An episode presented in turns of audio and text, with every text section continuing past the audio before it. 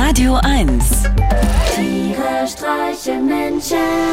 mit Martin Gotti Gottschild und Sven Phantom.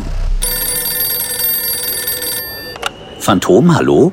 Hey Sven, du, ich muss dir unbedingt von meinem Traum erzählen. Ui, okay. Also ich war in einer Art riesigen Ferienlager am Meer und ich hatte schon ein paar Freunde gefunden, die deutlich jünger waren als ich, weil ich ihnen gezeigt hatte, wie man mit einer Hand eine Doppelschleife macht und mit der anderen raucht.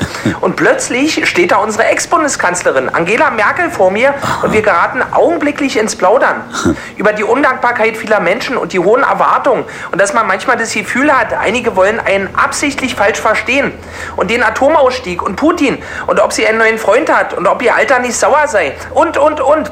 Es war ein richtig schönes Gespräch. Aufgrund fehlender Sitzmöglichkeiten und der zunehmenden Länge unseres angeregten Austausches fragte mich Angela schließlich, ob sie nicht auf meinem Schoß Platz nehmen könne. Was? Weil ich saß ja die ganze Zeit. Okay. Kaum hatte sich unsere ehemalige Bundeskanzlerin auf mir niedergelassen, da scrollte sie durch ihr Handy und zeigte mir unzählige Fotos von den offenen Hosenstellen der verschiedensten Staatsoberhäupter, die sie wohl immer heimlich unter dem Besprechungstisch gemacht hatte. Während ihr offenbarte, wie cool ich es fand, dass sie nach ihrer Amtszeit zwei Wochen ganz alleine Urlaub in einem Hotel an der Ostsee gemacht hat, anstatt irgendwo in die Karibik zu fliegen. Angela und ich haben viel gelacht und sie hat geduftet wie meine Tante Christiane. Oh, schön. Und dann bin ich wach geworden, weil meine Tochter mich angestupst hat. Oh. Weil sie wissen wollte, ob ihre Freundin Smilla heute nach der Schule zu uns kommen könne. Damit sie ihr endlich ihren zungarischen Zwerghamster zeigen kann. Ihr erstes Haustier. Meine Tochter hat sich doch immer ein Haustier gewünscht. Also eigentlich eine ältere Schwester. Aber wie soll man das im Nachhinein noch hinkriegen, Sven? Ja, schwierig. Keine ältere Schwester? Na gut, dann ein Pferd. Nein, da kriegen wir Ärger mit der Genossenschaft. Die haben uns ja noch nicht mal die neue Spüle gestattet. Na gut, dann ein Affe. Ein Affe im Haus ist eine tickende Zeitbombe. Hast du nie Link der Butler gesehen? Na gut, dann ein Hund.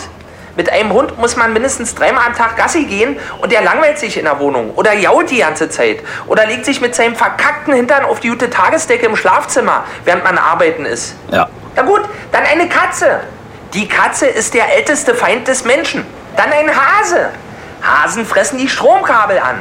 Dann ein Wellensittich. Wellensittiche sind einfach nur sehr teures Staubsaugerfutter. Stimmt. Dann ein Zwerghamster. Bingo! Der zungarische Zwerghamster ist ein Einzelgänger, nachtaktiv und wird nur anderthalb bis zwei Jahre alt. Also kurz bevor man ihn richtig ins Herz geschlossen hat, ist er auch schon wieder weg. Mehr kann man sich als Kind doch nicht wünschen, oder Sven? Naja, keine Ahnung, Gotti. Zwerghamster, ich weiß nicht. Warum habt ihr euch denn nicht einfach einen Dachs geholt? Da hättet ihr als Bonus sogar noch kostenlos Seilbahn fahren können. Habe ich erst heute wieder in der Zeitung gelesen. Der Dachs setzt seine Talfahrt fort. Hallo? B bist du noch dran? Okay, Sven, ich muss auflegen, mein Magen krummelt wie irre. Ich glaube, ich habe mich gestern bei der Party in London ein bisschen überfressen. Aber wenn es schon mal tote Oma gibt, Oh, also für diesen geschmacklosen Gag wirst du für immer in der Hölle schmoren, Gotti. ach echt? Das ist ja geil. Haben die da noch offene Küche? Tiere streichen Menschen. Jetzt auch als Podcast. Auf radio1.de und natürlich in der Radio 1 App.